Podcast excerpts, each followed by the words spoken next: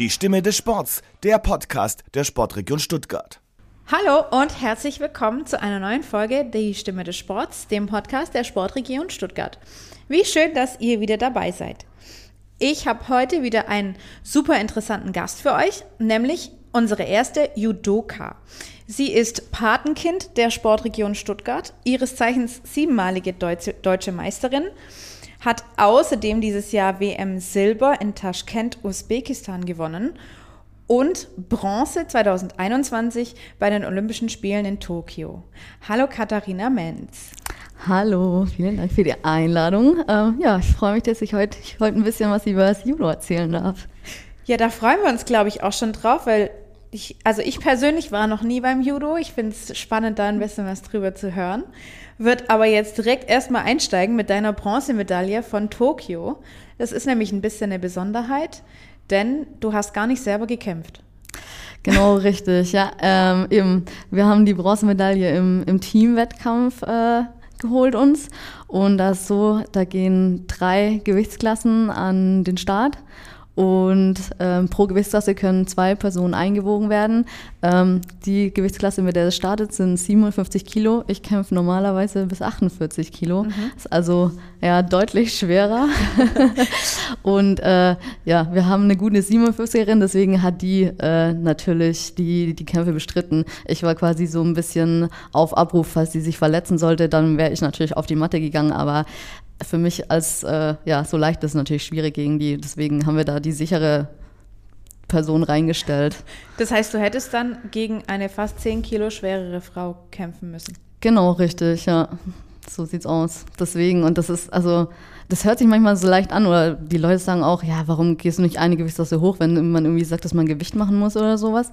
Aber das sind halt nicht irgendwie drei Kilo irgendwie ein bisschen Fett oder so, sondern das sind halt irgendwie dann vier Kilo mehr Muskelmasse oder dann in dem Fall zehn Kilo Muskelmasse mehr oder weniger. Und ja, so leicht äh, ist es dann da nicht. Das heißt, du startest in der Gewichtsklasse bis 48 Kilo. Bei welcher Körpergröße? Ich bin 1,52, also kein Riese. Wobei bei uns gibt es auch, es gibt welche, die sind kleiner, es gibt aber auch echt eine, die welche, die sind ja bestimmt ein bisschen über 1,60. Ich finde es aber trotzdem, sagen wir mal, besonders, dass du jetzt tatsächlich auch hättest, wenn du wolltest, können gegen jemand antreten, der wirklich 10 Kilo schwerer ist als du. Das, äh, ich dachte, da gibt es irgendwie so Bestimmungen, so Max, Min und so. Nee, nee, gibt's bei uns gar nicht. Ähm, aber muss man halt auch immer abwägen. Also in der Bundesliga passiert es auch schon mal, dass man irgendwie die Gewichtsklasse höher startet oder so, gerade wenn man da jetzt keinen so starken oder so hat. Ähm, aber im Normalfall, ja, wie gesagt, sind das dann irgendwie fünf Kilo mehr Muskelmasse. Da ist einfach auch schwer gegenzuhalten. Wenn die Leute das gleiche Level wie einer haben, dann macht das einfach nicht so viel Sinn und mhm. das Verletzungsrisiko ist natürlich auch viel höher. Ja, klar, weil ist ja, ja. schon viel Muskelmasse, das so auf einen drauf prallt, in Anführungsstrichen. Ja.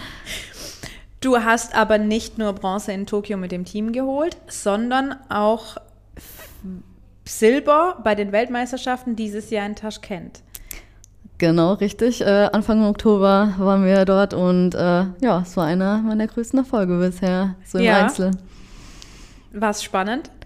Ähm, ja, doch. Also ich muss sagen, an dem Tag, also es gibt halt einfach auch, äh, da ist ein Tag, äh, da wachst du auf und irgendwie passt einfach schon alles yeah. nicht. Und an dem Tag war es halt zum Glück genau andersrum. Ich bin aufgewacht, habe mich super gefühlt, ähm, war mental an dem Tag super stark ähm, und bin einfach souverän durch dieses durch dieses Turnier durchgelaufen, auch gegen viele Leute gekämpft, wo ich schon öfter verloren habe. Und irgendwie hatte ich, ich habe mir ein paar Wochen vorher bei Instagram mal in der Story, haben die die Medaillen gezeigt. Und da habe ich mir die Goldmedaille gescreenshottet. Und an dem Tag selber und auch an dem Tag davor und so, habe ich mir immer dieses Bild angeguckt und gesagt, okay, das ist das ist heute dein Ziel, das ist deine Medaille, du holst dir heute dieses Ding. Und so bin ich auch vor jedem Kampf reingegangen, dass ich mir gedacht habe, okay, Gold. Heute ist Finale. Gibt es gar keine Diskussion mit dem Gegner? nee, wirklich. Mal direkt. So. Also auch so im Kampf, wenn man es irgendwie vielleicht nicht so lief oder die andere vielleicht auch irgendwie, also ich schon eine Strafe hatte und die andere noch nicht oder so, dann war ich immer so richtig klar im Kopf und habe gesagt, nee, das Finale ist heute deins. Du holst die Goldmedaille. Gold ist es am Ende nicht geworden. Du warst am Anfang auch ein bisschen enttäuscht, ne? Ja, direkt danach war ich super traurig. Ich, ich saß da und es ist immer ein bisschen Zeit, ähm, bis die Siegerehrungen sind. Und ich saß da und hab gedacht, reiß dich zusammen, du kannst da jetzt nachher nicht oben stehen und heulen. Weil das sind die Leute, die so an selber immer hasst. Da steht man die, die haben eine Medaille und die gucken ja. und haben ein Gesicht wie drei Tage Regenwetter, ja. Wo man denkt, ey, wie kannst du dich nicht freuen? Aber im ersten Moment, man hat halt diesen letzten Kampf verloren. Mhm ja, keine Ahnung. Wenn man vielleicht jetzt mit keiner Erwartung reingeht und davor eh schon so irgendwie drauf ist, so, ah, geil, Finale, besser als ich erwartet hatte, dann vielleicht kann man sich dann mehr freuen. Mhm. Aber für mich halt, gab es halt echt dieses Ziel Gold und ich war danach erst richtig traurig. Ich muss mich richtig zusammenreißen, dass ich da irgendwie grinse und nicht heul. Ja, äh, vor allem, weil du eigentlich, glaube ich, ein sehr fröhlicher Mensch bist, so, ne? Ja, ja, doch eigentlich sehr, aber wenn es mal nicht so läuft, dann ja, da bin ich sehr selbstkritisch. Du hast ähm, aber gerade gesagt, dass du an dem Tag auch schon gegen Leute gekämpft hast, gegen die du auch schon ein paar Mal verloren hast. Ist es denn so die Regel, dass man immer mal wieder gegen dieselben Leute kämpft und dann mal verliert und mal gewinnt? Ist es tatsächlich dieses, dieses Quäntchen Glück, das man so an, an so einem Tag dann hat? Ja, doch. Also eben so bei den Wettkämpfen sind eigentlich meistens so mehr oder weniger dieselben Leute. Klar, es kommt irgendwie mal jemand mehr dazu oder irgendwie ein, zwei Leute sind weg oder so. Aber so im Groben kennt man eigentlich fast jeden und halt auch gegen die meisten irgendwie schon mal gekämpft oder beim Trainingslager miteinander gemacht oder sonst irgendwas. Also man kennt sich eigentlich relativ gut und ja gut, da gibt es vielleicht auch Leute, da verliert man fünfmal am Stück und dann irgendwann hat man eben vielleicht doch entweder die Lösung oder mal ein bisschen mehr Glück.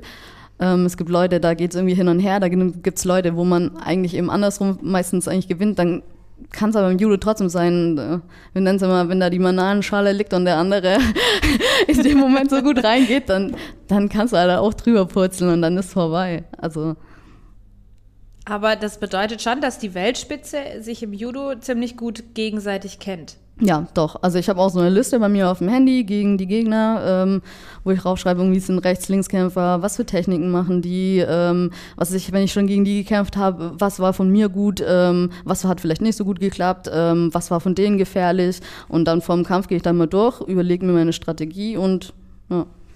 Ist es auch ein bisschen so wie Schach auf der Matte? So ein bisschen schon. Also klar, man muss auch viel einfach aus dem Gefühl rausmachen, je nachdem, wie sich der Gegner bewegt. Aber man hat am Anfang überlegt man sich schon eine Strategie, wie die Grifferöffnung sein soll, ähm, welche Techniken vielleicht klappen könnten, welche eher nicht, welche man vielleicht als Überraschung auspacken könnte. Also schon, man macht sich da schon Gedanken. Jetzt sind wir schon ziemlich tief im, in deiner Sportart, in, in, im Judo. Du ähm, trainierst am OSP in Sindelfingen. Genau, richtig, ja. Ich bin zweimal die Woche am OSP in Stuttgart, wo ich mehr so Krafttraining und ein bisschen Technik oder so mal mache.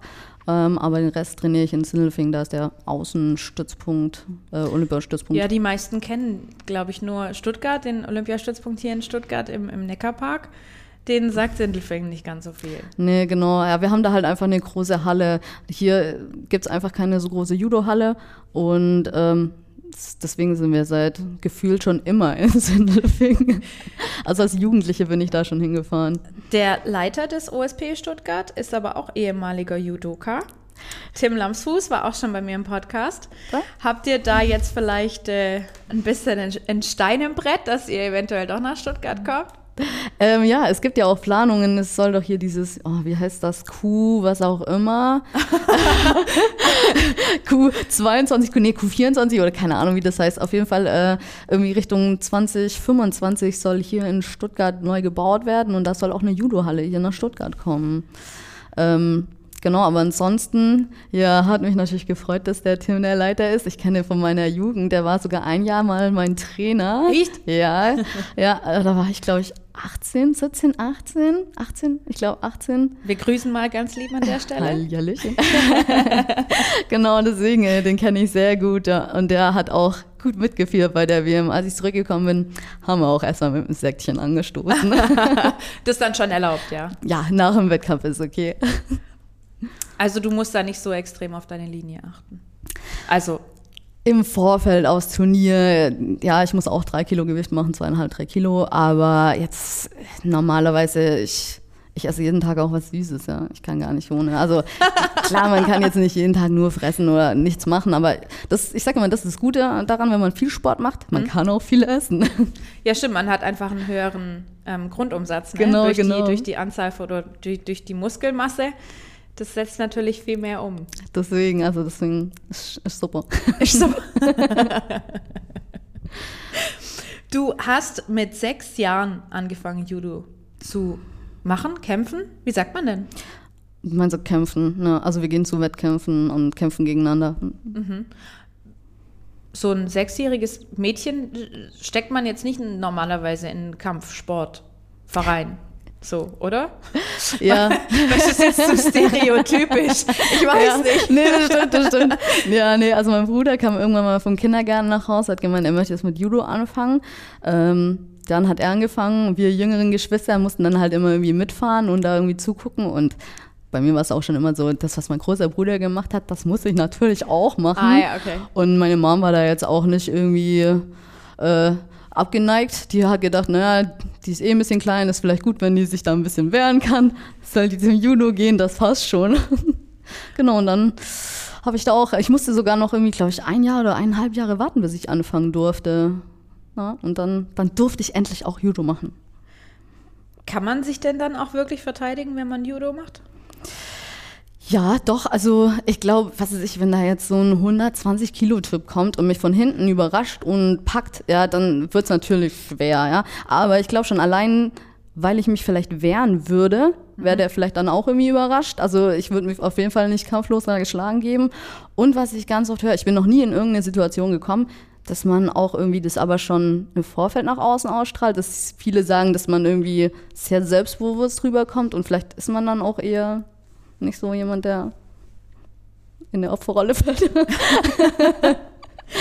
Na, ich glaube tatsächlich, in der Opferrolle kann man immer irgendwie Ja, fallen, ja, aber, aber- man lernt da schon den ein oder anderen Griff, mit dem man sich auch gegen jemand, der nicht auch Judo macht, verteidigen kann. Ja, doch, auf jeden Fall. Gerade eben so diese Überraschungsmoment, ähm, wenn die dann irgendwie nach vorne kommen oder so, ich weiß genau, wo ich vielleicht äh, eine Stütze wegnehmen kann oder so. Also man ist da auf jeden Fall, glaube ich, ganz gut aufgestellt. Jetzt spulen wir noch mal kurz zurück zur Weltmeisterschaft. Die hat stattgefunden in Taschkent, Usbekistan. Richtig, ja. So guckt irgendwie jeder. Erstmal äh, Fragezeichen. Erstmal ist Taschkent. Äh, wo ist das nochmal? Usbekistan, okay. Aber ich muss sagen, wir haben jedes Jahr dort ein großes Turnier. Da ist jedes Jahr äh, ein Grand Prix oder Grand Slam. Von daher, ich war da schon im Vorfeld auch ein paar Mal. Ähm, und was ich auch ähm, beim Gespräch mit anderen Sportlern rausgefunden habe, dass irgendwie relativ viele Sportarten da jedes Jahr Turniere haben. Wusste ich irgendwie auch nicht, um, um ehrlich zu sein. Aber anscheinend ist es da Sport da gar nicht so unbeliebt. Wie war das da so? Wie muss man sich das da vorstellen? ähm, Ich meine, es also, ist ja schon relativ nah an Russland.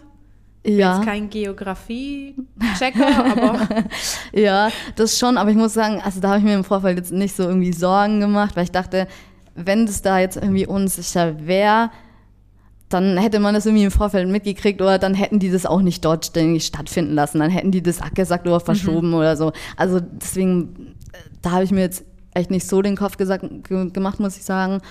Und dann sehe ich dort, ja, also es ist ein armes Land, also, aber die Leute sind alle unglaublich freundlich und ähm, zumindest, ich glaube, insgesamt Sport ist da, wie gesagt, glaube ich, ganz beliebt, aber Judo auf jeden Fall auch und die Halle war echt voll und da, da war so eine Bombenstimmung. Also es hat richtig Spaß gemacht, auch dort zu kämpfen. fast wie, ein, wie zu Hause. quasi, quasi was wie zu Hause. Ja, oder wie, wie viele Zuschauer sind hier so bei so Wettkämpfen Ja, in gut.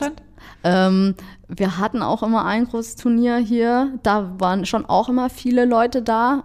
Ähm, ja, aber ansonsten bei deutschen Meisterschaften oder bei der Bundesliga ist leider, leider nicht so viele Zuschauer. Also da war dort mehr. Dann laden wir jetzt alle Zuhörer ganz herzlich dazu ein, mal ähm, sich Judo anzuschauen. Ne? Auf jeden Fall. Das ist echt super spannend. Auch wenn man jetzt vielleicht die Regeln nicht kennt. Es gibt immer irgendwelche coolen Würfe und spektakuläre. Also kann man sich trotzdem gerne mal anschauen.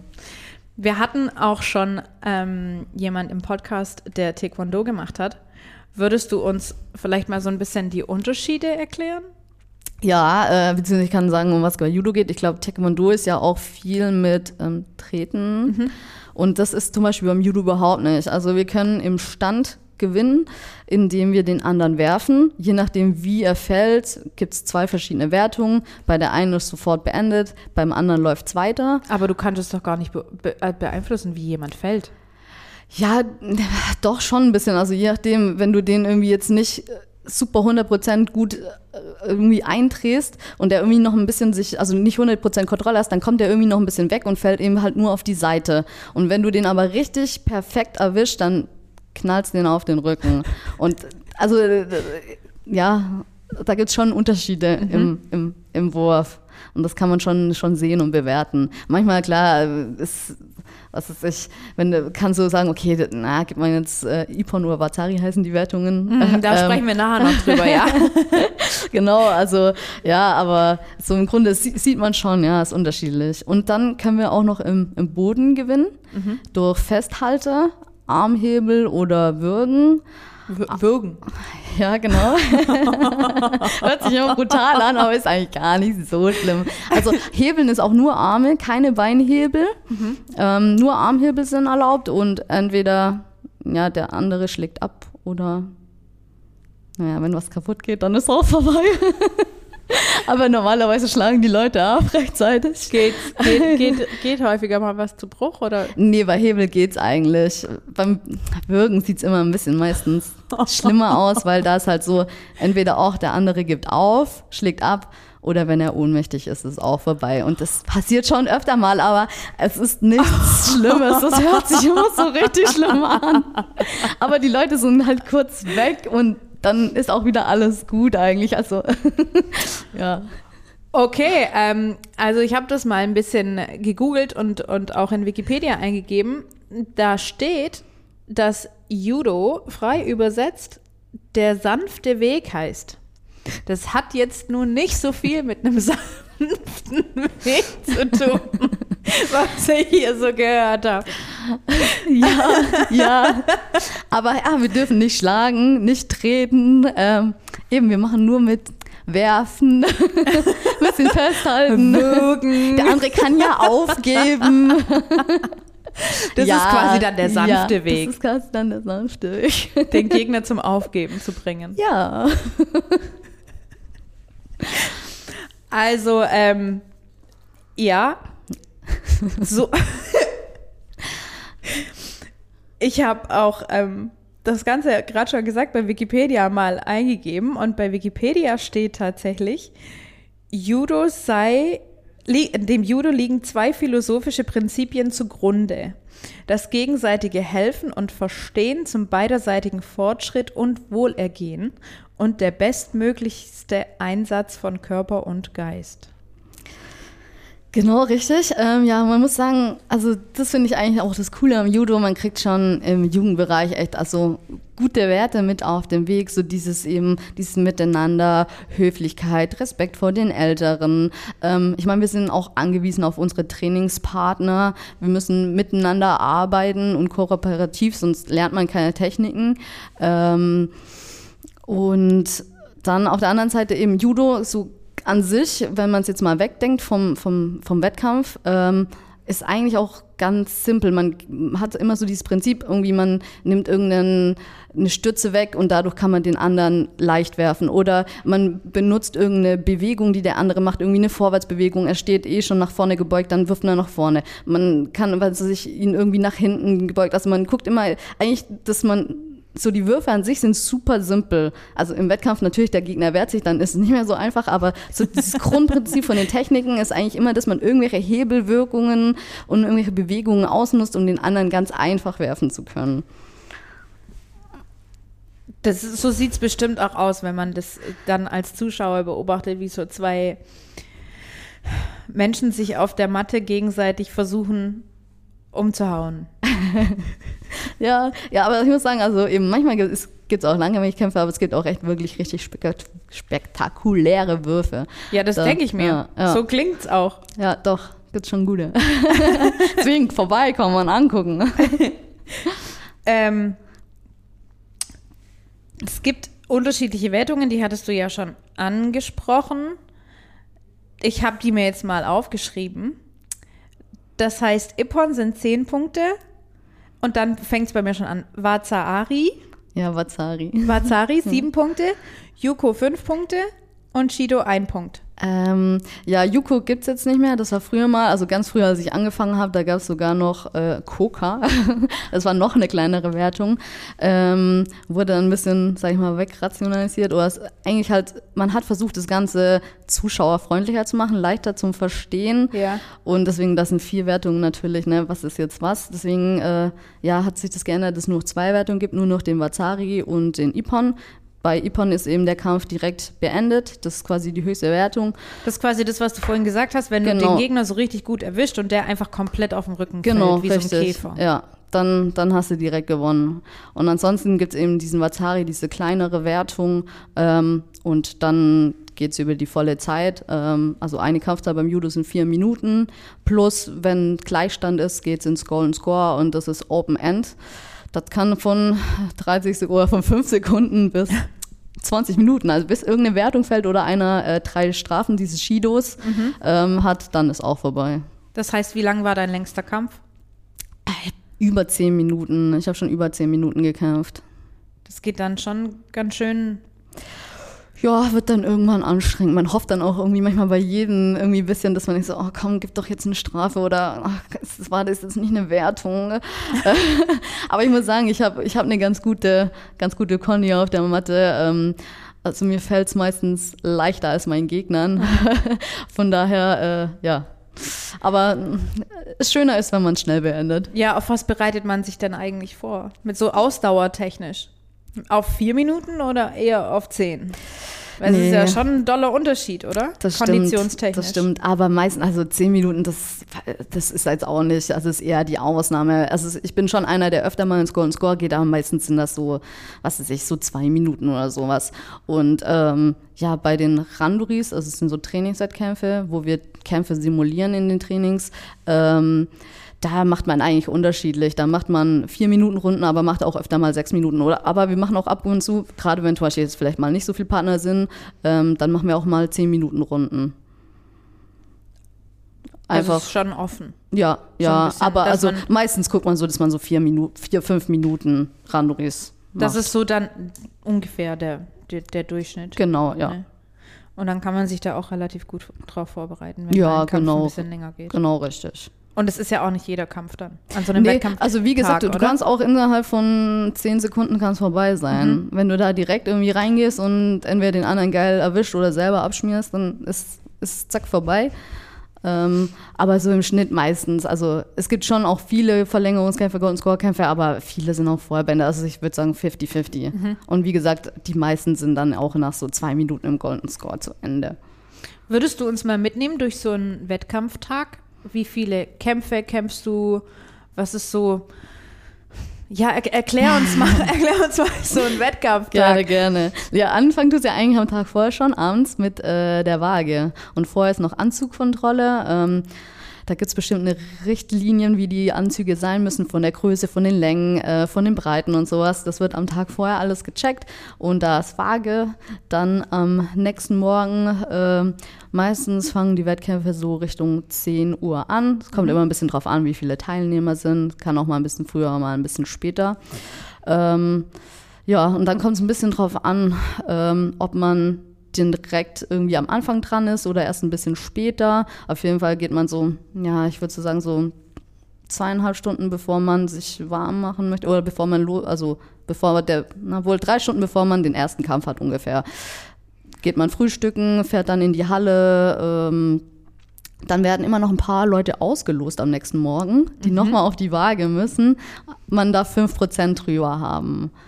Ähm, Ist es so bei, den, bei vielen, dass die dann am Abend noch mega viel in sich reinschaufeln oder wie? Ja, schon, also eigentlich so im Profibereich ist normal. Also ich, wie gesagt, muss auch zweieinhalb, drei Kilo Gewicht machen und das ist fast wenig bis 48. Also da müssen viele sogar mehr Gewicht machen.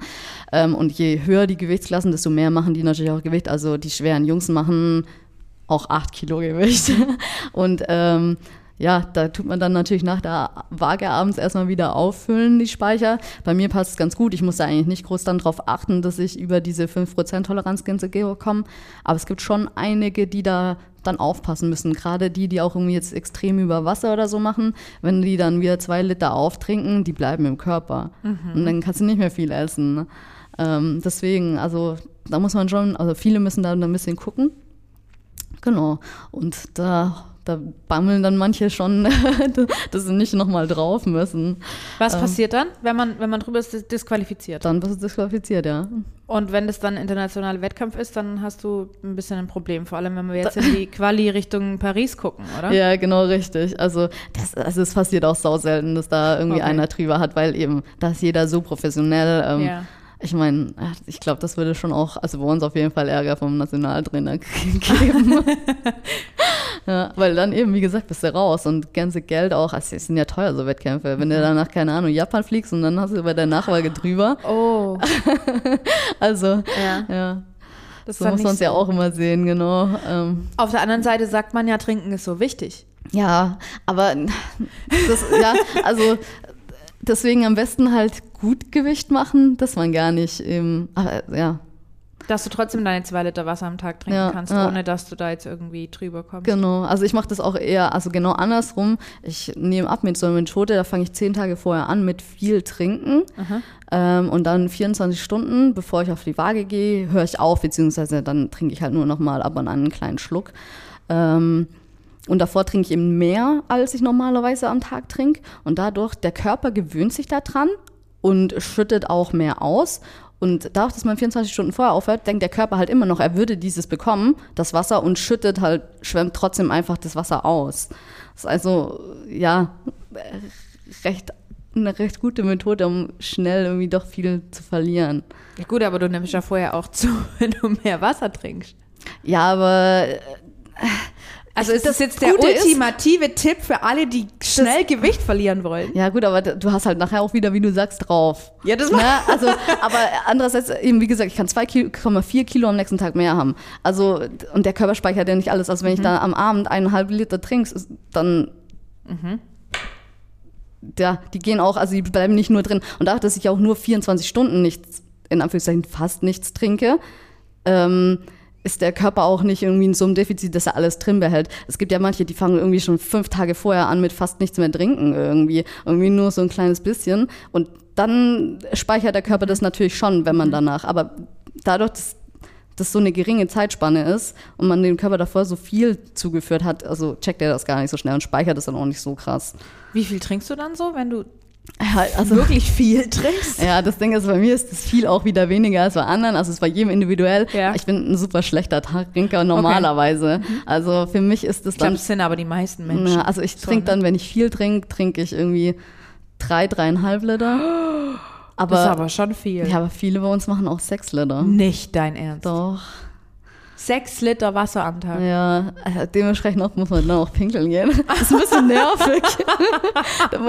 Ich bin immer so stolz drauf, wenn ich irgendwo hinfahre. Ich, ich kann da irgendwie fünf Stunden durchfahren, muss kein einziges Mal aufs Klo. Ja. Aber wenn du da halt die ganze Zeit am Saufen bist, dann ey, jede Stunde musst du da runter und äh, anhalten und Pipi machen. Also das ist, das ist ein bisschen nervig dran, um ehrlich zu sein. Ja gut, aber es ist ja nur eine Woche. Sagst ja, du eine Woche ja, vorher? ja, das ist schon okay. Gut, aber im Zweifel sitzt du dann im Flugzeug, ne? Und dann hast Ach, du da, so da ist es ein alle, bisschen alle nervig. Stunde da dann ist es ein bisschen Ja, nervig, das um ehrlich so zu sein.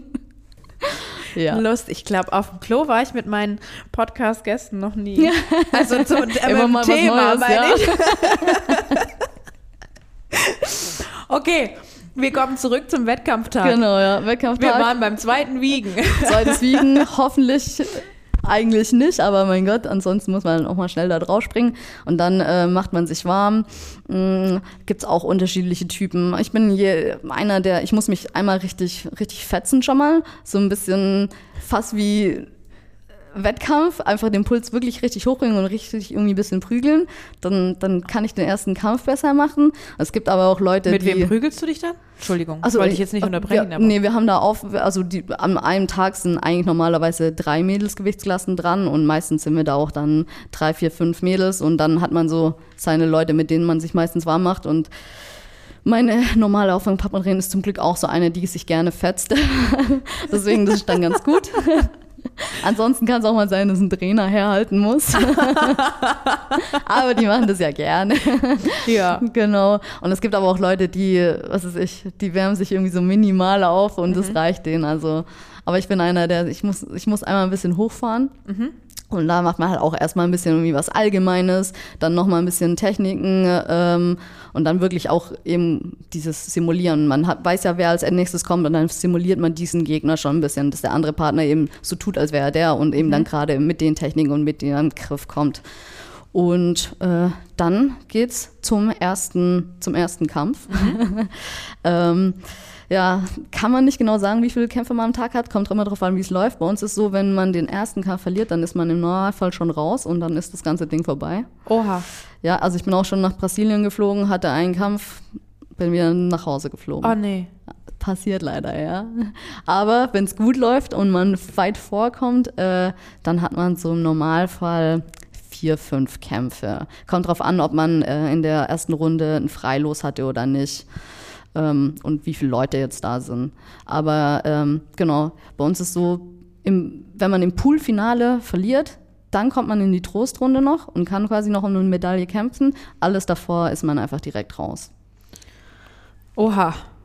Ja, kann manchmal echt sehr ärgerlich sein. also wenn man dann irgendwie ewig im, im Flieger saß und ja, ja. Mhm. Das wäre jetzt aber, das wäre das wär jetzt so eine Skizze von einem, von einem Weltcup-Tag zum Beispiel. Genau, Und- ja. ja. Richtig, genau, so normaler.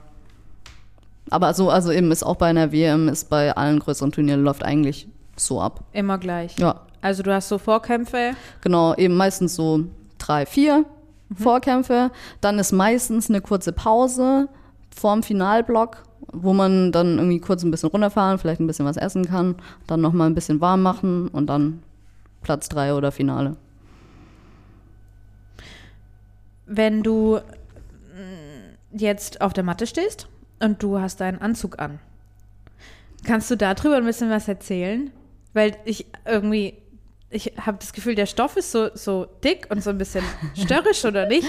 So, wie, wie, wie bewegt man sich denn da drin am besten? Nee, es geht. Also, wie gesagt, es gibt ja so feste Regeln, ähm, nicht nur von der Größe und Länge und sonst irgendwas, sondern auch, wie dick der Stoff sein darf, wie dick das irgendwie am, am Revers sein darf und so. Also, es ist alles reguliert. Und die neuen die neuen Modelle, also wenn ich da an früher denke, ey, das waren, das waren harte Dinger. Äh, hat man die auch äh, eben nicht in die Waschmaschine gemacht und ja nicht mit Weichspüler oder sonst irgendwas, weil die waren so richtig schön. Wenn du die an der Luft hast trocknen lassen, ey, das waren Panzer.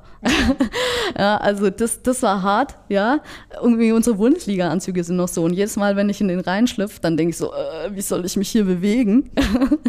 ja, irgendwie Arme stehen irgendwie so gefühlt ab, man kriegt die gar nicht ran. Es geht dann irgendwie beim Wettkampf doch. Aber nee, die neuen Angriffe, also die sind gar nicht so, so, so steif, so fest. Sind relativ weich eigentlich. Und ich meine, ich habe das Ding fast jeden Tag an, oder fünfmal in der Woche. Also ich, seit ich sechs bin. Also Sind, ist es dann auch wie so ein, wie du gerade gesagt hast, wie so ein Panzer, dass du, dass du dich da durch, durch auch ein bisschen schützen kannst? Pan, ja, nee, nee, das würde ich jetzt nicht sagen. Außer vor, Ja. den, vor den Bremsspuren von der Matte. Ja, das stimmt, okay. Ja, das stimmt. Wenn hat man irgendwie Schramm im Gesicht, aber am restlichen Körper nicht. Also man hat jetzt, man läuft jetzt aus so einem Wettkampftag nicht raus und hat überall blaue Flecken. Ja.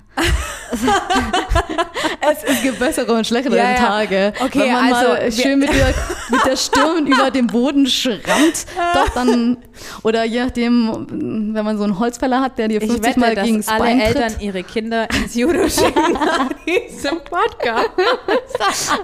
Ich, oh je, ich muss, können wir nochmal neu anfangen? Ich nehme das Ganze anders auf. Das härtet ab, es härtet ab.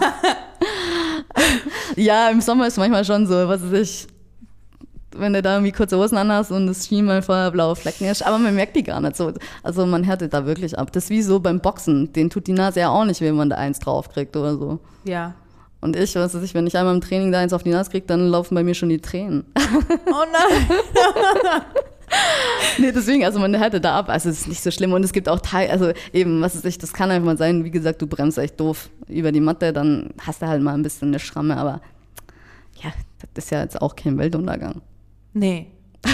Man weiß ja, wofür man es macht, oder? Eben, eben. Und im besten Fall sieht der andere ja scheiße aus und man nicht man selber. Okay. Du kämpfst aber nicht nur international. Du kämpfst auch für die TSG Backnang in der Bundesliga. Genau, das ist äh, mein Heimatverein. Da habe ich Judo angefangen und dem bleibe ich auch treu. genau, wir Kleine haben, Liebeserklärung. Ja, so sieht's aus. Ja, wir haben auch äh, eine eigene Bundesligamannschaft schon seit, äh, ja, auch seit Jahren. Also das war schon so, als ich im Jugendbereich war, da bin ich selber zu den Bundesliga-Kämpfen hingegangen, habe zugeschaut und so gefiebert und gesagt, so, ah, da möchte ich auch irgendwann mal kämpfen. ja, ähm, also wir sind schon immer irgendwie gefühlt in der Bundesliga und wir sind auch richtig gut. Wir sind dieses Jahr wieder Deutscher Meister geworden. Oh. Ähm, Herzlichen Glückwunsch. Dankeschön, Dankeschön. Ähm, ja, haben jetzt schon ein paar Mal den Titel geholt oder sonst auf jeden Fall auch immer im Final, Finale dabei. Ähm, genau, ja. Wann wäre da jetzt der nächste Wettkampf? Für diese Saison ist es vorbei, aber nächstes Jahr fängt es quasi wieder an. Du kämpfst dann schon auch ab und an mal in der Bundesliga, aber momentan liegt der Fokus wohl eher auf Qualifikation Paris 2024. Genau, also wenn ich da bin, dann kämpfe ich gerne bei der Bundesliga, ähm, aber international geht natürlich vor. Oder jetzt äh, der Finaltag äh, dieses Jahr war eine Woche vor der WM. Ja, mhm. da habe ich dann jetzt auch nicht gekämpft, weil einfach das Verletzungsrisiko zu hoch ist. Ähm, aber im Normalfall, wenn ich, wenn ich da bin, dann äh, ja, kämpfe ich lieben gern Bundesliga. Wie eng gestrickt ist denn jetzt der Wettkampfkalender Richtung Paris? Ja, bei uns, äh, uns gibt es keine Saison. Das erste Turnier ist äh, im Januar, das letzte Turnier ist im Dezember. ähm, also ihr müsst das ganze Jahr über immer fit sein. Ja, geht das ganze Jahr durch. Es gibt mal irgendwie eine, ein, zwei Phasen im Jahr, wo mal weniger Turniere sind oder man fährt jetzt auch nicht wirklich jedes an. Das würde man auch nicht schaffen zeitlich. Ähm, und da machen wir dann so Blöcke, wo wir dann vielleicht mal ein bisschen mehr Technik machen oder wo wir ein bisschen mehr Kondi machen oder sowas. Aber so an sich uns, ja, geht es bei uns das ganze Jahr durch. Gibt es dann für dich trotzdem in Anführungsstrichen Saisonhöhepunkte nächstes Jahr? Worauf wird hingearbeitet? Ja. Wie sieht vor allem die Qualifikation für Paris aus? Die ist relativ lang, glaube ich. Genau, bei uns hat die Qualifikation jetzt dieses Jahr angefangen im ähm, März, nee, äh, Mai, Mai. Mhm. Äh, geht also über zwei Jahre, geht bis kurz vor Olympia. Mhm. Ähm, jetzt dieses Jahr, quasi das erste Jahr der Qualifikation, zählt am Ende 50 Prozent von den Punkten. Und das Jahr, also nächstes Jahr, ähm, so das letzte, also ein Jahr quasi vor, vor Olympia, das zählt 100 Prozent. Ähm, und je nachdem, wie hoch das Turnier ist, gibt es je nachdem, welche Platzierung macht, verschieden viele Punkte. Und am Ende dürfen die besten 18 von der Weltrangliste zu Olympia fahren. Ähm, aber nur einer pro Nation. Ähm, heißt, wenn jetzt so in den ersten 18 zwei Deutsche sind, dann äh, aber darf nur einer fahren. unterteilt. Ja, genau. Pro Gewichtsklasse. Es gibt immer äh, in jeder Gewichtsklasse eine Weltrangliste okay. quasi. Ja. Und in deiner Gewichtsklasse muss halt nur eine Top 18 sein. Plus, ähm, ja, wie gesagt, es gibt immer ein paar Nationen, wo da zwei, drei Leute drin haben, dann darf halt nur einer und dafür darf Platz 19, 20 noch oder was es gibt ein paar Wildcards, ein paar mhm. Kontinentalquoten und so Zeug, aber ja, eigentlich sollte man gucken, dass man am besten Top, Top 20 ist, dann ist es recht safe. Aber man weiß es halt auch bis kurz vorher meistens nicht. Außer man ist wäre jetzt Platz 1 oder 2. Ja, klar. Also, oder ja was ich mal ist. Raus. Nee, nee, nee, genau. Also irgendwann kann man schon ungefähr rechnen und kann auch sagen, okay, ähm, man ist ziemlich safe, man muss dieses Turnier nicht mehr machen. Aber es gibt auch welche, da entscheidet sich wirklich beim letzten Turnier. Und dein, dein Weg so? Ähm, ja, mein Weg so. gefragt, nee, lief jetzt, hat jetzt ganz gut angefangen mit der WM. Das gibt ja, ordentlich. Da hast du schon gut genau, Punkte das geholt, gibt ne? jetzt ordentlich ja. Punkte. Dieses Jahr zwar stehen noch zwei Turniere an. Ich kämpfe Anfang Dezember in Japan beim Grand Slam. Das ist auch ein hohes Turnier, gibt auch gut Punkte. Und dann haben wir noch das Masters. Das gibt es irgendwie immer jedes Jahr einmal. Äh, da dürfen auch immer nicht alle Leute hin, sondern nur die Top 30 normalerweise. Und das gibt auch nochmal ordentlich Punkte. Von daher wäre es ganz gut, wenn ich da nochmal ein bisschen punkten würde. Ähm, und ansonsten geht es, wie gesagt, bei uns nächstes Jahr, theoretisch gibt es im Januar schon Turniere, aber wir machen da erstmal ein bisschen Condi-Block. Ähm, danach machen wir immer ein bisschen mehr Judo.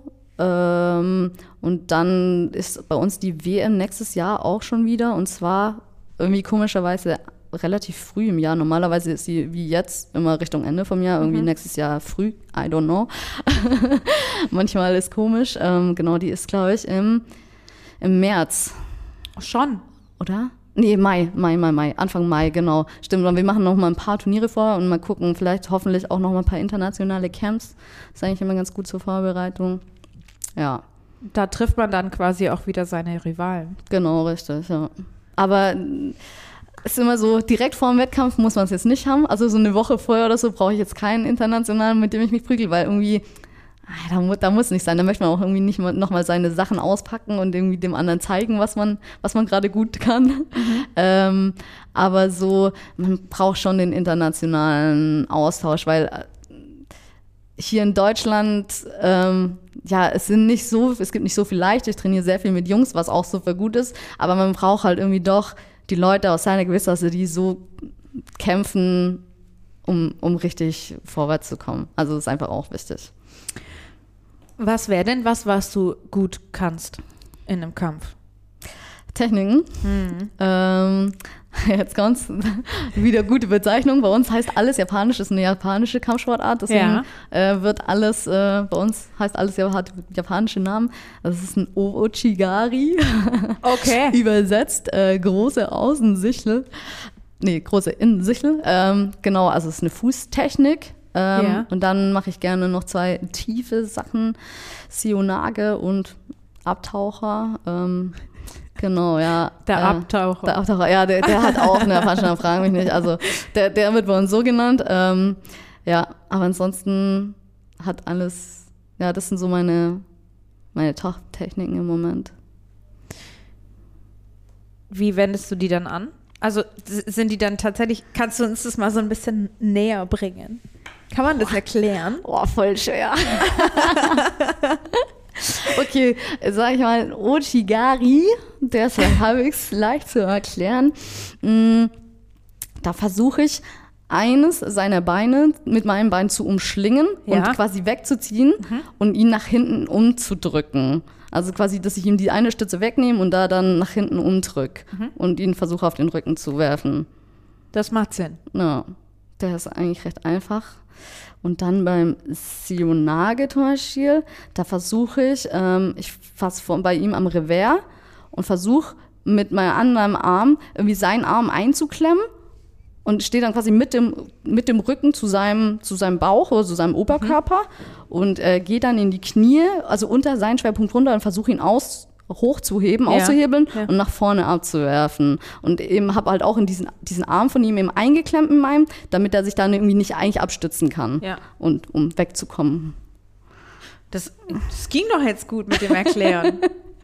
ja, man macht das halt einfach so im, im, Training, man denkt da nicht so richtig drüber nach. Das ist, aber es ging ja.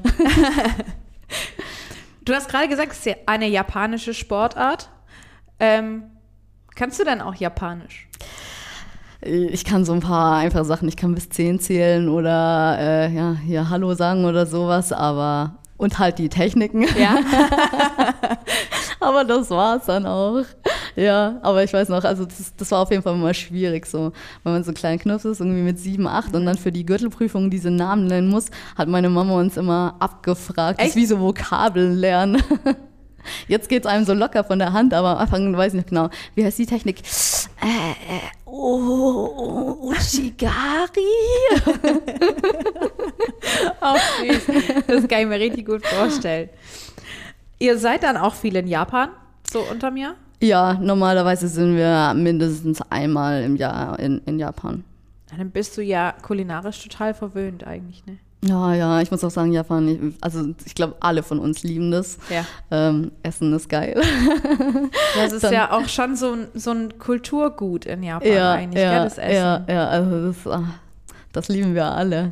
Vor dem Wettkampf ist immer fies, ja. aber danach ist dann immer umso schöner. Ja. genau, und ähm, auch so die Leute und so und dort ist alles, also Japan ist super, kann ich nur empfehlen, da mal hinzugehen, auch für Urlaub. Weil so bunt und so viel treiben und so viel los, oder? Ja, irgendwie so, ja. Alles so. Es gibt voll viel anzugucken, was mega spannend ist. Diese ganzen Tempel und so. Ähm, und dann irgendwie findet man sich da einfach so mega einfach zurecht. Ja, Tokio eine Riesenstadt, aber die ist so modern. Ähm, was weiß ich, wenn du da irgendwie bei Google Maps eingibst, keine Ahnung, ich möchte nach dort in den Laden, dann sagt es dir genau, welche U-Bahn-Ausgang du nehmen sollst, weil da gibt es manchmal auch zehn Ausgänge. Weiß genau, welcher Ausgang, dann musst du da dahin laufen, in dem Gebäude. Im siebten Stock ist das dann. Also du findest das ja einfach so easy zurecht. Das ist echt, also, das ist cool. Und einfach auch so landschaftlich und alles ist, ja, ist schön dort. Schon schön. Ja. Mhm. Ähm, wir hatten es gerade schon von den Gürtelprüfungen. Welchen Gürtel hast du denn dann jetzt? Ich habe äh, jetzt seit ganz neuestem, seit letzter Woche, den fünften Dan. Das ist äh, der fünfte schwarze Gürtel. ähm, genau, es gibt verschiedene Q-Grade. Ähm, fängt an mit weiß, dann weiß-gelb, gelb, gelb-orange, orange, orange-grün, grün, blau, braun, schwarz. Und dann gibt es verschiedene Schwarzgrade. Okay. Kann An man jetzt- erkennt man das dann? Kann man von außen eigentlich nicht erkennen. Es gibt Okay. manche, die sich irgendwie so Striche oder so vielleicht draufsticken lassen, aber also normal erkennt man es nicht. Beziehungsweise ab dem, ich glaube, der sechste oder der siebte ist dann rot-weiß. Das sieht man dann auch wieder. Aber bei den Schwarzen davor äh, sieht man nicht. Was ist der? Wie nennt man das? Der beste Gürtel? Äh, der, oh Gott, jetzt muss ich hoffentlich nicht lügen, siebte oder achte dann. Also auch schwarz. Beziehungsweise dann ist er eben, äh, Rot. ja, Ist er dann auch rot? ja, Gibt es einen roten Gürtel? ja. Den darf man wirklich, aber den darfst du halt auch nur tragen, wenn, äh, wenn du den hast. Und da gibt's auch keine, also bis zum sechsten kann man ihn, glaube ich, also kann man Gürtelprüfung ablegen oder verliehen bekommen und dann äh, später kann man die auch wirklich nur noch verliehen bekommen. Das sind dann so Auszeichnungen für jahrelanges äh, Engagement oder sonst irgendwas. Ist ja schon auch so ein bisschen Way of Life, oder? Ja, auf jeden Fall. Also total. Judo ist schon irgendwie so, ja. Wirklich Way of Life, ja, doch. Ja, auch so mit Persönlichkeits. Wie nennt man das? Veränderung, sich selber finden, weiterbilden, optimieren. Ja, ja, schon, doch, ja, kann Ja? man schon so sagen, ja. Und dadurch kriegt man dann quasi auch einen, einen neuen Gürtel. Ja, also, ähm, äh, So ein bisschen. ja, ähm, entweder man, also kannst halt, wie gesagt, diese Gürtelprüfung machen, wo du dann halt einfach diese verschiedenen Katas heißen, die äh, lernst und quasi die vorführen musst. Und, aber ja, ich sag mal jetzt eben, dazu musst du schon irgendwie ein bisschen Judo-Verständnis haben. Ähm, oder eben später, klar, also was ich jetzt eben, ich habe für, den, für die Weltmeisterschaft habe ich jetzt äh, quasi einen Gürtel verliehen bekommen. Also für sowas gibt's auch Okay, also für sportliche Erfolge quasi genau, dann auch. Genau, genau, für sportliche Erfolge oder wie gesagt eben auch so, ja, wenn da jetzt einer seit, seit 100 Jahren dabei ist und die, das Judo in Deutschland oder halt in welchem Land auch immer dann quasi vorwärts bringt und die Leute motiviert und dann, dann kann man eben auch den Gürtel verliehen bekommen. Kennst du jemanden, der einen roten Gürtel hat? Rot-Weiß kenne ich. Mein, mein, mein alter Trainer. genau. Der legt dich dann nochmal richtig aufs Kreuz. Boah, im Boden, pf, da muss ich wirklich aufpassen. Also der ist saufit 70 und trotzdem, ey, also der klettert da immer noch die, die Seile nur mit den Händen hoch. Also wenn ich so fit mit 70 bin, dann, dann drei Kreuzle im Kalender. Aber es ist ja auch mehr oder weniger eine altersfreie Sportart, so ein bisschen, oder? Ähm, ja, auf jeden Fall. Also man ist auch irgendwie nie zu alt, um, um Judo zu lernen, eigentlich. Also klar, es fällt einem jetzt wahrscheinlich mit 50, wenn man da anfängt, ein bisschen schwerer, einfach so Körpergefühl, also ein bisschen das, ja, also wenn man irgendwie mit, ist ja aber immer so, mit, keine Ahnung, 10 lernt man es immer leichter und ich glaube ungefähr alles. Ne? Also Ja. ist so, aber es kann jeder lernen, das ist auch, was weiß ich, wenn man manchmal wo ist und sagt man Judo und die Leute sagen so, ah, zeig mir mal irgendwas. Es ist relativ einfach, den ein, zwei sag ich mal, leichtere Techniken beizubringen, weil eigentlich sind die Sachen, wie gesagt, ja logisch, dass man irgendwie eine Stütze wegnimmt und nach hinten umdrückt oder sowas. Also an sich ist es ja nichts krass kompliziertes. Also man muss jetzt nicht extra irgendwelche Griffe, also ja, so irgendwas lernen. Nee, nicht unbedingt. Also Es ergibt sich so aus der Sinnhaftigkeit. Ja, also so die Griffe sind auch relativ, in Anführungszeichen, simpel für die meisten Techniken. Irgendwie, dass man einmal am Arm gefasst hat und irgendwie am Revers oder oben drüber. Und aus dem kann man verschiedene Techniken machen. Also gibt es so zwei, drei Griffarten. Okay, es gibt noch ein paar mehr, wenn man dann richtig weit geht. Aber für so erstmal einfach normales Judo, das ist, das ist nicht schwer. Das kann man auch äh, später noch lernen. Und ich weiß noch immer, als ich noch in Backnang trainiert habe, wie gesagt, ja jetzt in Sindelfingen, so in meiner U20-Zeit, da hatten wir auch einen im Training, der war, der war über 70. Und klar, der hat sich nicht mehr so rund bewegt oder so, aber der ist trotzdem jede Woche ins Training gekommen, wo ich auch denke so, ey, Hut ab. Ja. Äh, Der kriegt ja dann schon auch mal das ein oder andere Mal was ab. Ja, also gut, alle, die mit ihm gemacht Also- haben, haben jetzt natürlich schon auch ein bisschen aufgebaut. Da braucht Ja. man sich ja jetzt auch nicht irgendwie profilieren oder sonst irgendwas, ne? Aber jetzt gerade auch in Sindelfingen, da kommen schon auch immer noch einige so von den Älteren, die früher mal gut waren und die irgendwie sagen so, ah, ach, ab und an mal so nochmal ein bisschen kloppen, ist doch ganz cool. Ähm, ja, also da gibt es auch einige, die 50 sind Mhm. und doch öfter noch kommen und da gut mit, mithalten können. Das heißt, jeder, der so mal Lust hat zum Reinschnuppern, ist da herzlich willkommen und soll einfach mal vorbeikommen und dann kann der schon den einen oder anderen Griff lernen. Ja, auf jeden Fall. Also, die, die, also es gibt einige Techniken, die man relativ schnell lernt.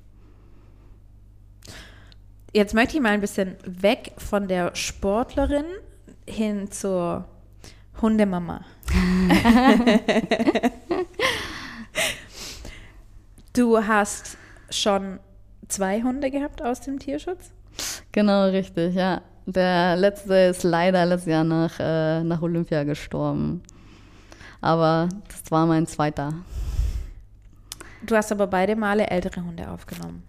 Genau, richtig, ja. Ich bin mit Hunden groß geworden. Wir hatten, als ich jung war, ich glaube, ich war fünf oder so, haben wir den ersten Hund bekommen und dann einen zweiten dazu und die sind beide auch super alt geworden. Da war ich schon ausgezogen, als sie gestorben sind. Oha. Also die sind auch 15 und 17 geworden. Also eben dann so die ersten Jahre zu Hause äh, kein Tier gehabt, weil ich auch immer dachte, so, ah, irgendwie man ist halt schon viel unterwegs und ja, man muss halt irgendwie gucken. Und dann habe ich irgendwann gedacht, hey, äh, warum holst du dir nicht einfach eben einen älteren Hund aus dem Tierschutz? Weil eben für einen, ich mu- muss ich gestehen, und äh, für einen jungen Welpen habe ich nicht die Zeit.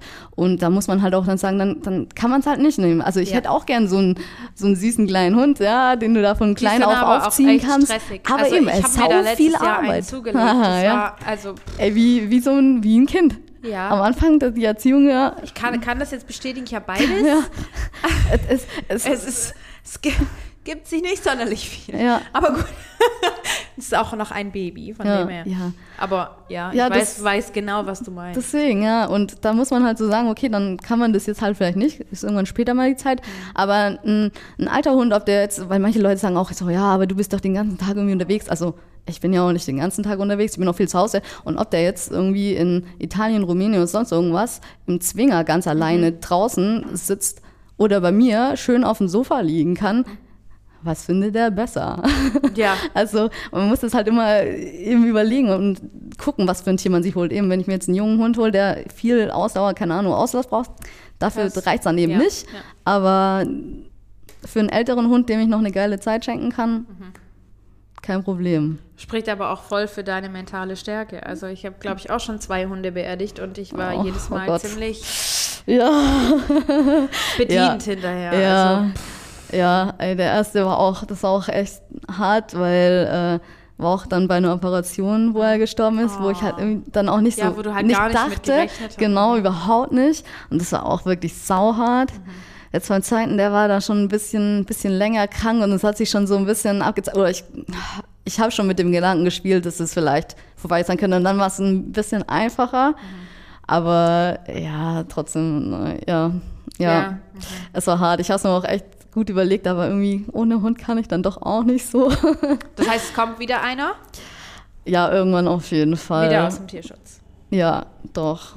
Wie machst du das dann? Gehst du dann, hast du einen Tierschutzverein, bei dem du Mitglied bist, oder gehst du dann direkt hier zum Tierheim nach Stuttgart oder? Ähm, ich muss eigentlich sogar gestehen, den ersten Hund, den ich mir holen wollte, hatte ich eigentlich so gesagt, so ich möchte keinen Hund aus dem Ausland, weil ich mir dachte, so bei uns in Deutschland sind halt auch sau viele Tiere im Tierheim. Aber ähm, ja, ich bin dann irgendwie auch so, so durchgegangen, irgendwie so, gab so eine Internetseite, ich glaube Tier, Tiervermittlung.de oder sowas. Und da habe ich sogar auf Deutschland auch eingestellt. Und eben, das war dann ein Hund aus Italien, der aber hier in Deutschland schon auf einer Pflegestelle war. Mhm. Und ich habe die auch gesehen und ich war irgendwie so direkt verliebt und habe dann auch, auch gesagt so, na, nein, du willst kein Tier aus dem Ausland. Hast du gesagt, das machst du nicht. Aber ich konnte da nicht anders. und äh, genau. Und andererseits, ähm, ja, ich sag mal, die Tierheime hier in Deutschland sind ja auch nicht schlecht. Also klar, ist auch schön, wenn die hier rauskommen und da nicht irgendwie ewig sitzen. Aber die im Ausland sind halt, halt doch viel schlechter teilweise. Ja. Und also da tut man, rettet man halt doch irgendwie nochmal vielleicht ein Tier mehr. Oder eins, das, ja, das mehr verdient hat auch nicht. Aber irgendwie, keine Ahnung, ich bin jetzt jedes Mal irgendwie danach gegangen, dass ich dieses Tier gesehen habe und mich verliebt habe irgendwie, das war echt so. Unabhängig dann, woher es eigentlich Genau, genau. Aber beim zweiten Hund auch. Äh, eigentlich hatte ich immer gesagt, ich hole mir erst nach Olympia wieder einen Hund. Ja. Äh, durch eben Corona dann äh, irgendwie schon verschiedenen Seiten gefolgt. So an dem, Ach, in dem Jahr, wo ich dachte. Nicht so lang. Äh, nee, ich hatte den nur ein bisschen mehr als ein Jahr. Oh. Ja. Ja. Genau, deswegen. Also habe eigentlich gesagt, eben erst nach Olympia. Habe den aber auch gesehen und war irgendwie verliebt bin da dann hingefahren. Die haben auch gesagt, irgendwie, der kommt irgendwie nächste Woche eh nach Deutschland. Haben mir ein paar Infos zu dem Hund eingeholt. Da war irgendwie noch gar nicht so viel da. Die haben gesagt, der kommt nächste Woche eh nach Deutschland. Kannst ja dann einfach mal vorbeikommen. Und eigentlich bin ich so hingefahren und habe gedacht, so, hoffentlich sehe ich irgendwas und finde den nicht gut. so ein bisschen. Weil ich so dachte, nein, du hast eigentlich gesagt, das ist nach Olympia ja. und keine Ahnung. ähm, bin da hingefahren und habe gedacht, nee, scheiße, muss den nehmen. Ach süß. So ja, genau. Ja, wirklich. Ähm, ja, und äh, habe dann aber doch im Vorfeld nochmal geguckt. Ähm, ich habe dann über auch eine andere Internetseite eine Familie gefunden. Ähm, die den quasi, wenn ich weg bin, die den nehmen. Weil also meine Familie hat auch selber zwei Hunde und die haben den auch am Ende super gern genommen. Aber zum Beispiel mein erster Hund und den ihre haben sich nicht 100% mhm. verstanden. Und da war es dann schon immer manchmal problematisch. Oder ich wollte jetzt halt einfach auch die nicht immer belassen und sagen, hier, ich bin da drei Wochen weg, könnt ihr meinen Hund nehmen. Ja? Also Deswegen war es mir wichtig, dass ich da irgendwie noch äh, Personen habe und äh, habe dann, bevor ich ihn mir geholt hatte, im Internet gesucht und Leute angesprochen und gesagt, hier, ich habe diesen Hund noch nicht, ich möchte ihn aber gerne haben. Hättet ihr nicht Lust, äh, dann auf den aufzupassen? So quasi Vertretungsfamilie dann. Genau, genau, genau. So ein bisschen Anführungszeichen Dogsharing. Ähm, ich sag mal, das ist so eine Win-Win-Situation für ja. beide. Ich weiß, der ist irgendwie da gut aufgehoben. Ähm, das ist da sogar auf ähm, kostenloser Basis. Also ich gebe denen halt alles Futter und alles mit, aber für die positiv ist, wenn die Zeit und Lust haben, können die einen Hund haben, mhm. haben aber keine Kosten und haben diese Freiständigkeit, dass sie eben nicht immer an das Tier gebunden das Tier, sind. Ja, ja. ja, aber es ist, es ist schon, also ich mache das super gern, aber es ist halt schon teilweise manchmal Einschränkungen. Und dann ja.